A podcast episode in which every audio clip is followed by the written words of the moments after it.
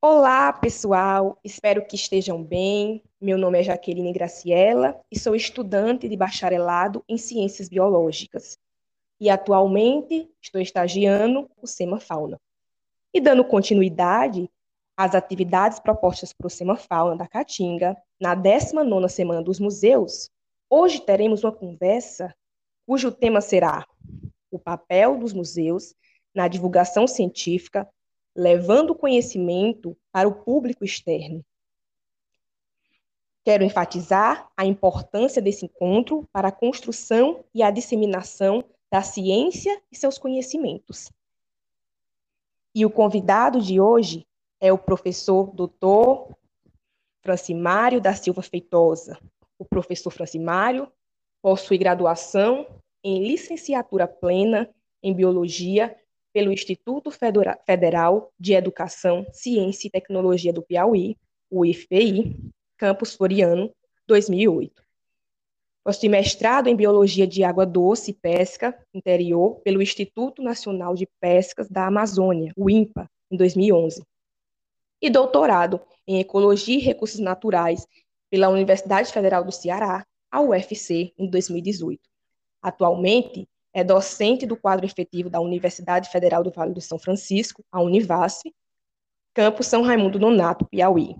Atua com zoologia e ecologia de ambientes aquáticos continentais, com ênfase em taxonomia de peixes de água doce e biologia trófica e reprodutiva de peixes da bacia do Rio Parnaíba. Olá, professor Francimário, seja bem-vindo e agradeço em nome do SEMA e estou honrado por estar, estou honrada por estar aqui. Olá, muito bom dia. Eu quero dizer que é um prazer imenso também. Muito obrigado pelo convite.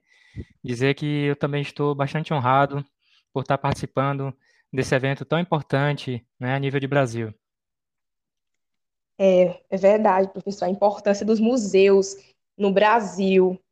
É, então, é, para esse contato, é, eu, quero, eu quero salientar né, a importância da popularização dos museus para que haja uma comunicação da ciência com a diversidade de público que os visitam e para que haja ainda reflexões, estímulo à criatividade e curiosidade, já que esses três pilares são a base da construção e disseminação da ciência.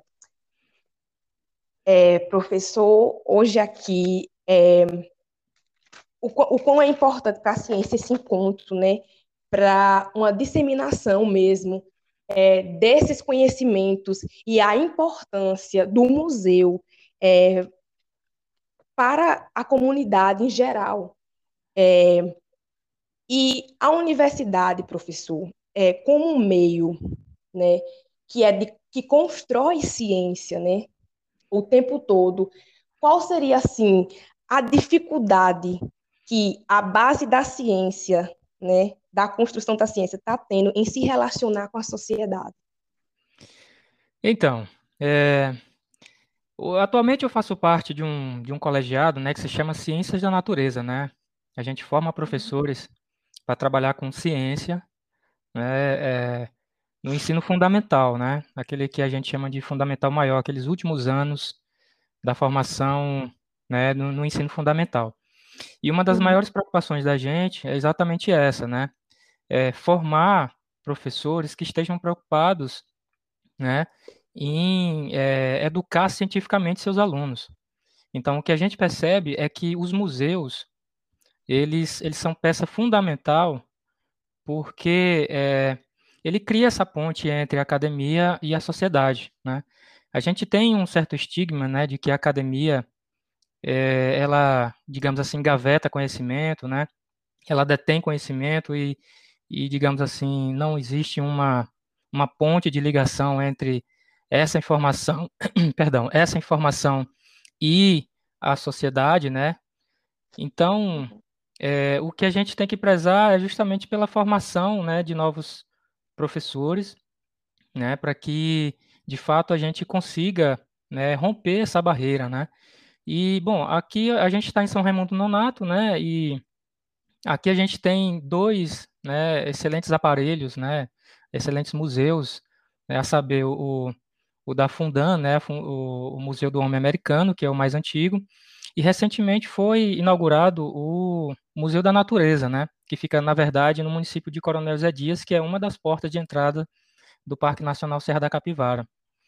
Uhum. Então, esses museus, eles trazem informações científicas, né, muito precisas e de fácil acesso, de fácil leitura, né, de com, com digamos assim, atrações que realmente instigam as pessoas, que atraem a curiosidade das pessoas. Então, a função do museu, dos museus, no meu ponto de vista, é exatamente essa. A gente tem trabalhado nessa perspectiva de também focar na educação, na educação não formal, até porque a gente está trabalhando né, na academia aquela clássica visão de formação, né, de digamos assim, de educação formal, né, dentro da sala de aula e tudo mais.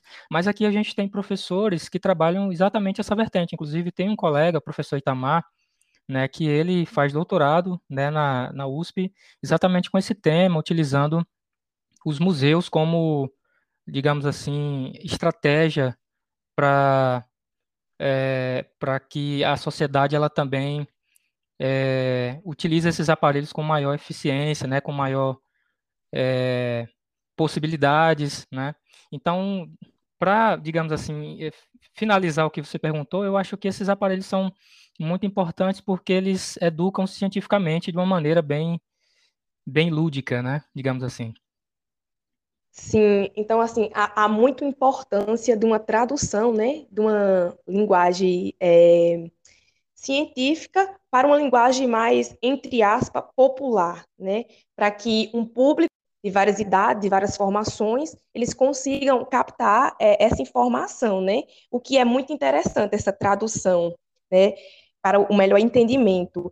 Mas pegando um ganchinho ainda nisso, quando o senhor citou São, São Raimundo Nonato, né? Eu já visitei esse é, tanto o museu, que é perto, quanto a lojinha também, que tem muitas coisas interessantes. É, eu fiz uma viagem lá, né? Antes de ir, né? Eu tive uma instrução, mas quando chegou lá, eu fui bem recebida. Tinha uma salinha para que pudéssemos assistir também, é, além das pinturas rupestres, né? Então, além de uma viagem histórica que eu tive, de lembranças, né, de que eu li nos livros, é, de maneira clara, eles conseguiam me passar o que eu aprendi é, na universidade, o que eu aprendi na escola, né, em meio de, de livros. Então, essa tradução é, foi muito importante para mim. Mas ainda assim, pegando um ganchinho, professor, qual é a importância da tradução da linguagem científica para a diversidade do público que visita os museus? Olha só, é, eu acho que o museu ele consegue já de fato traduzir muita coisa que a academia ela, digamos assim, dificulta, né, no seu dia a dia, né, com o uso de palavras que não são tão corriqueiras, que não são tão populares. Então, eu acho que o museu ele, ele faz exatamente essa tradução. Agora, eu queria chamar a atenção para uma situação, é, Jaqueline e demais colegas, é, que é, eu acho que a gente também tem que pensar em como levar né, o conhecimento popular para dentro da academia também. Porque, em muitas situações, esse conhecimento ele é, ele é renegado. Né? A gente tem inúmeras experiências, né, é, a gente fica sabendo de várias situações, né? Por exemplo, que o pesquisador vai numa comunidade, coleta os dados, né? E depois ele nem sequer dá um retorno, né? Para aquela comunidade, né? E pensando que isso acontece, o, o fato da transmissão desses conhecimentos também acontece, né? Da forma como o pesquisador ele, ele observa aquele determinado fenômeno. Então eu acho, eu acho assim que os museus eles fazem essa tradução muito bem, né? Obviamente que tem, que tem digamos assim, é, situações que a, a mostra ela é bastante didática ou às vezes não é tão didática assim, né? Mas de maneira geral, conhecendo os museus daqui, né, e de outros locais que eu já visitei no país, é, eu percebo que elas são bastante didáticas, que elas são, que elas tentam aproximar muito, né, o conhecimento feito na academia e o conhecimento popular, né? Tanto é que os painéis eles sempre são muito bem elaborados, né, muito bem ilustrados, né, eles eles tentam esclarecer da melhor maneira possível tudo isso, mas eu volto a dizer que a academia ela tem que se preocupar mais com o conhecimento popular, né, com o conhecimento empírico da, das populações, né, porque a gente sabe que o desenvolvimento da ciência ela se deu a partir da espécie humana, né, então, a partir de todo o, digamos assim, a sua experiência, né, enquanto espécie, enquanto espécie que, que pensa e que registra, então, eu percebo que em um determinado momento a, a ciência ela meio que renegou isso, né? É, bom, eu não sou especialista em história da ciência, né? Mas eu, eu pelo menos é, essa é a visão que eu tenho, né? Baseada na experiência em alguns locais do país que eu frequentei, que faz ciência, né? Então, é, eu acho sim que é muito importante que ocorra essa tradução, Jaqueline, mas eu também acho, volto a frisar, para finalizar, que é muito, muito mais importante que a academia volte a pensar né, conforme a população pensa, conforme as comunidades pensam, porque aquele conhecimento que ele detém, ele também é importante, né? Talvez muito mais importante do que o que o próprio pesquisador pense. É, com certeza, eu concordo totalmente com o senhor que até na construção da ciência tem isso, né? Que você observa de uma coisa mais simples para chegar numa coisa mais rebruscada. E eu acho que você precisa entender bem o simples, né? Você precisa entender bem o empírico para chegar seu estudo até o nível que você quer mais avançado. Eu acho que é importante ter sim esse retorno, né? E sobre o que o senhor falou também sobre a organização do museu, né? Que ele tem uma organização para passar, né, bem essa informação de maneira clara, né, e com a linguagem adequada para a diversidade de público. É, eu, eu queria engajar, né, mais uma pergunta que seria é, o que é, na verdade, o que é a divulgação científica, na verdade, né? E como ela é feita. Então, é, classicamente, a gente tem na academia algumas formas de, de divulgar o, o, que é feito aqui dentro, né? Então, as formas mais, digamos assim, procuradas e mais, digamos assim, valorizadas, né, são os artigos científicos, né? aqueles que está todo mundo trabalhando para um dia, quem sabe, publicar numa revista de peso, né, tipo a Science, a Nature, né, só para falar algumas da minha área, né. Uhum. É, mas ultimamente a gente tem que é, lembrar que as mídias elas mudaram muito, né. Se você pensar alguns, algumas décadas atrás, o principal meio de divulgação eram os artigos impressos, né. Então, o que, o que, que a gente tinha na academia? A gente tinha as monografias, né? Que são, sei lá, trabalho de conclusão de curso, né? As dissertações de mestrado, as teses de doutorado, né? Que a rigor são um trabalho feito por uma única pessoa, por isso o nome monografia, né? Então, esses são os, os mais clássicos, né? Ultimamente, a gente tem uma, uma gama muito ampla né, de possibilidades de estar tá divulgando isso. Né? Só lembrar que a gente tem TV, que a gente tem rádio, que a gente tem internet, e, por exemplo, a internet é um, uma mídia, digamos assim, em, em potencial é, gigante, né? E, por falar nisso, é, eu tenho, é, eu estou como professor exatamente da disciplina Divulgação Científica aqui no, no Colegiado de Ciências da Natureza, e é, nesse, nessa vez, né, na verdade, é a primeira vez que eu estou trabalhando com essa disciplina, eu já trabalhei com um projeto investigativo, né, que é, digamos assim, o TCC1, mas assim, mas assim, é, nessa, nessa situação, eu, eu prezei por trabalhar um outro enfoque, né, uma outra perspectiva, que é justamente pensar né, o próprio pesquisador, o cientista, o editor, né, e falar bem menos de coisas mais técnicas, como projeto de pesquisa, como artigo, como teses, essas coisas assim. Então, a emenda da disciplina né, foi justamente é, coisas né, que partiram da experiência de alguns de alguns pesquisadores, né, como por exemplo o Marco Melo, lá do, da Universidade Federal de Minas Gerais, né, que ele mantém um blog né, que chama Sobrevivendo na Ciência. Então eu peguei muito desses relatos dele para trabalhar questões de como conseguir é, financiamento para o seu projeto, né, como chegar para um tomador de decisão, né, ou seja, eu procurei trabalhar esses aspectos mais subjetivos do cientista porque eu tenho percebido que isso não é trabalhado tanto na, na maneira clássica, né? Então, essas, essas perspectivas, elas foram abraçadas, né, pela, pela disciplina, e eu tenho a impressão que, que o sucesso pode, pode ter sido maior, né, como eu falei, eu não, nunca tinha trabalhado essa disciplina, mas por isso não tem como comparar, mas é, conversando com os colegas, eu creio que o, o sucesso pode ser maior em virtude de desse enfoque mais pessoal, né, de questões que não estão relacionadas com esse modelo clássico de fazer ciência. Então, é, o, o, que foi trabalhado nela foi exatamente essas questões subjetivas, né, que é, às vezes são esquecidas pela academia, né, pelas, pelos, pelo modelo clássico de divulgar a ciência, né?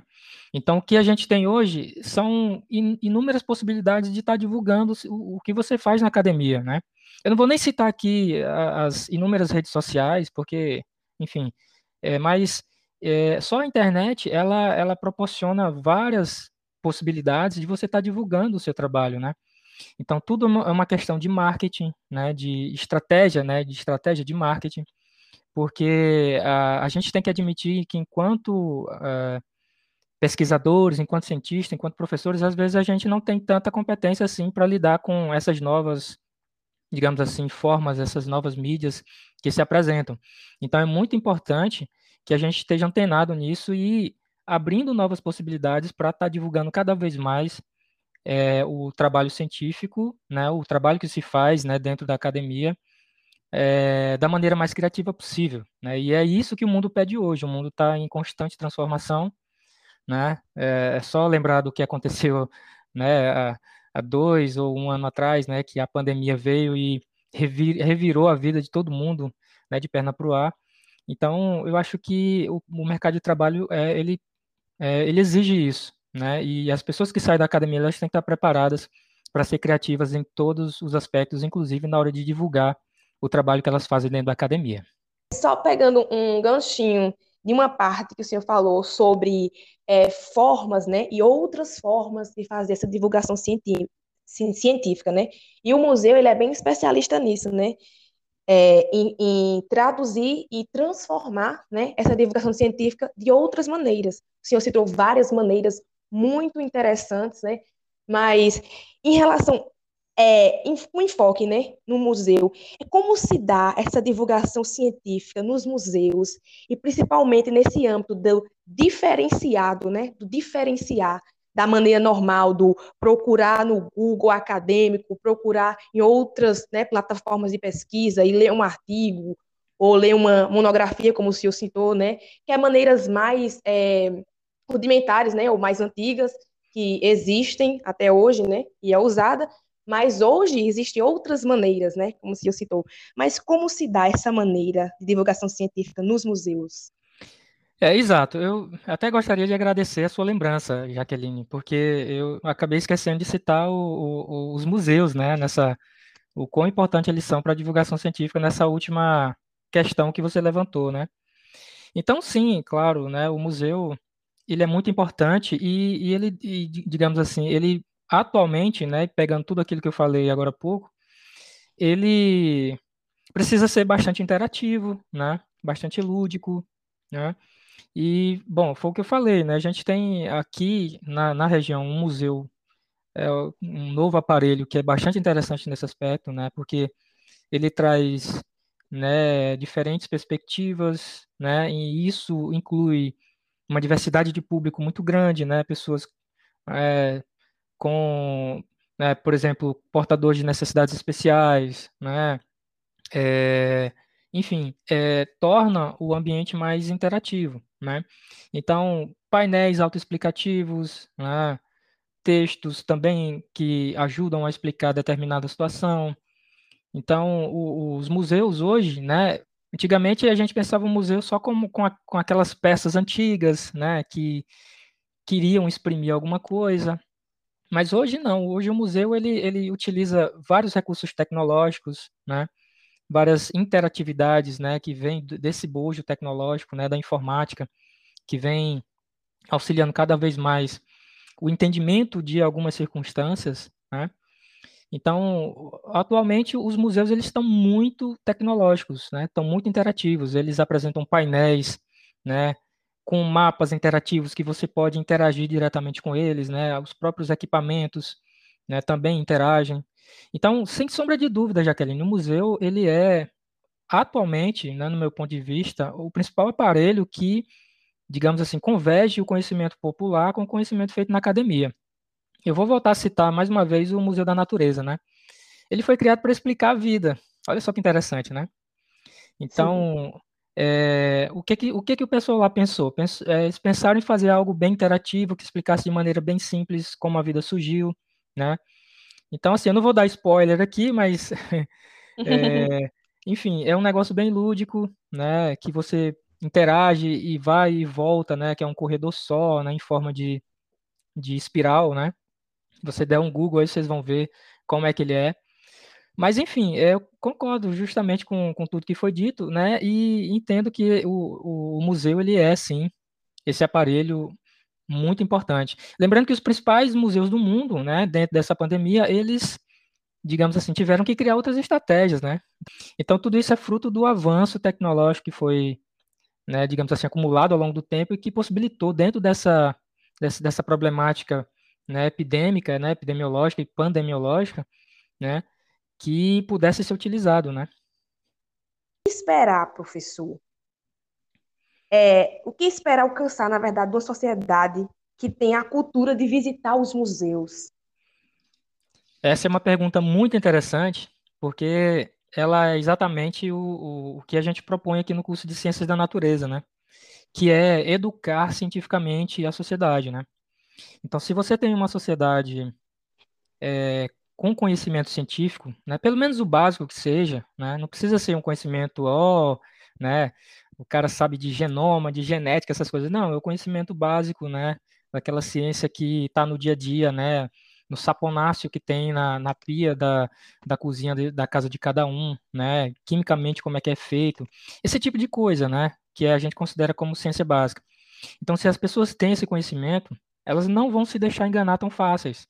Então, esse, esse problema, por exemplo, das, das notícias falsas, né, que a gente chama aí de fake news, né, em, é, americanizando assim algumas coisas, é exatamente pela falta de conhecimento, né, que, que a, a sociedade como um todo, né, tem uh, no que diz respeito a alguns processos, né, que são feitos, né, pela natureza, né, e que são reportados pelos cientistas. Então, no meu ponto de vista, o que os museus alcançam né, dessa forma é exatamente estarem educando a sociedade né, cientificamente. Então, se você pega, por exemplo, a Europa, né, as pessoas elas frequentam muito museus, né? Eu não, eu não vou saber dizer aqui comparativamente quanto, mas isso é fato, né? E é, o que a gente percebe é que é, lá as pessoas elas têm um conhecimento maior, né? Elas não caem tanto em fake news assim, porque elas sabem quando uma mentira chega e elas sabem identificar essa mentira, né? É, comparado com outros países como o nosso, né? Então, a, a ideia é que a, as pessoas, por exemplo, da nossa região e do nosso país, elas é, frequentem mais os museus. O que a gente tem observado é que é, existe um verdadeiro sucateamento né, dos, dos aparelhos, tanto de, né, das universidades quanto dos museus públicos. Né? É só lembrar o que aconteceu com o Museu Nacional há um tempo atrás, né, que, enfim, virou cinzas, né, isso é um negócio, na minha cabeça, um tanto quanto inadmissível, né, e isso reflete, por exemplo, o, o, a importância e o respeito que a sociedade tem por esses, por esses aparelhos, né. Então, o que a gente tem é que lutar muito mais para que as pessoas se eduquem cientificamente, para que a gente torne uma sociedade mais livre, de verdade, né, não só falaciosamente, né, mas tenha liberdade a partir da, digamos assim, da sua concepção né, pessoal e científica também. É, professor, é, realmente o que o senhor disse, eu concordo, e também né, outros pontos trazidos né, pela ida ao museu, é, é o estímulo de, de criatividade, né, é, também conhecimentos, como o senhor citou, né, também uma reflexão social, né, é muito importante ter essa reflexão social e a noção é, de, de, de, assuntos diversos, né, que é o nosso cotidiano ou que já aconteceu na nossa sociedade, né? Professor, para finalizar nosso podcast, tá maravilhoso. Nem queria finalizar, ó. Por mim, eu levava aqui três horas só conversando. Eu também. Mas é, uma reflexão, um conselho é, sobre esse tema de divulgação científica no museu, né? Levando conhecimento para o público externo. Que conselho reflexão o senhor daria? Olha, eu acho que é, uma coisa muito interessante é a gente focar, né, na educação científica que os museus elas oferecem, né? Então, às vezes as pessoas, né, do, da, do, do, próprio município, às vezes ela não conhece os aparelhos né, museológicos que ele, que ele detém, né? Então, por exemplo, eu já, eu já vi né, estudantes aqui do, do ensino fundamental que não conheciam o, o, a, o Museu do Homem Americano, né?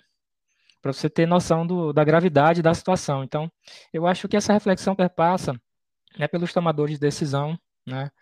É, bom, eu sou só um professor universitário, mas eu acho que a, a nossa sociedade ela precisa, é, é, digamos assim, pensar nessa perspectiva, né, utilizando justamente essas pessoas, né, os tomadores de decisão, para fazer com que essas coisas aconteçam, né? Então, eu acho que uma, uma valorização maior, né, do, da academia, né, do, de aparelhos como esse, né, eu falo de, de financiamento mesmo, que a gente tem percebido que, é, com o passar dos anos, o, é, estão havendo vários cortes, né, que prejudicam é, de sobremaneira, né, o funcionamento desses aparelhos e a ponto de inviabilizar, né. A gente tem observado algumas instituições no país, né, é, que estão já quase fechando suas portas, né, por falta de pagamento de energia, por exemplo. Então, eu acho que a reflexão fica no sentido de a gente pensar como sociedade, né, e, e como a sociedade ela pode continuar financiando esses aparelhos que são muito importantes, né.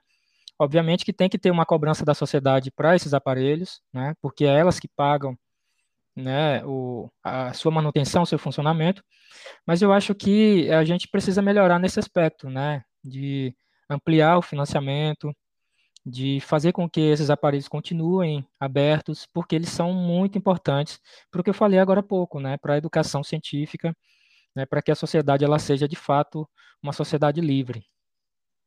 Sim. É, infelizmente, chegamos ao final do nosso podcast. É, eu quero encerrar, né, e agradecer a presença e a disponibilidade do professor Francimário. Obrigado, professor. De nada, precisando estamos às ordens. E também a vocês, ouvintes, quero agradecer por ter acompanhado até o final e tenham todos um bom dia.